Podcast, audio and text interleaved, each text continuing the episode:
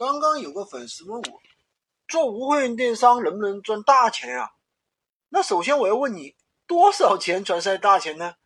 你说一个月赚一万算大钱吗？那这个问题其实首先要看你投入了多少，对不对？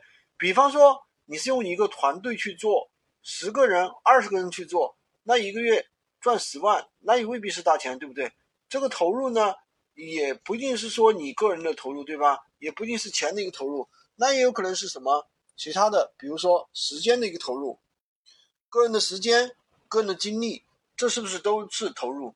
那我们刚做的新手，那可以把你的目标不妨定的低一点，比方说啊，你做一个无货源电商，对吧？我一个月赚个五千块钱就够了，我没必要在这个店铺上去花很大的功夫去提升。那你已经做了一个，已经有一个五千块钱盈利的一个店铺的这样一个成功经验，那你再去做第二个店铺啊，对吧？你就算做不到一个月赚五千，那你起码也能做到月赚三千、月赚四千，你已经做到过一个第五千的店铺了，对不对？但是你心里想着，我做一个店铺，我就得做到一万，对吧？我就得做到一万，赚两万，那这样的概率的话，相对来说难度比较比较大。因为你以前没有这种经验，所以说它的概率是比较低。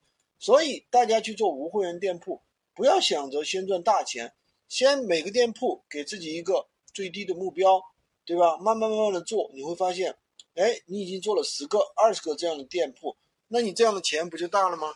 喜欢金哥的可以关注我，订阅我的专辑，当然也可以加我的微，在我的头像旁边获取闲鱼快速上手笔记。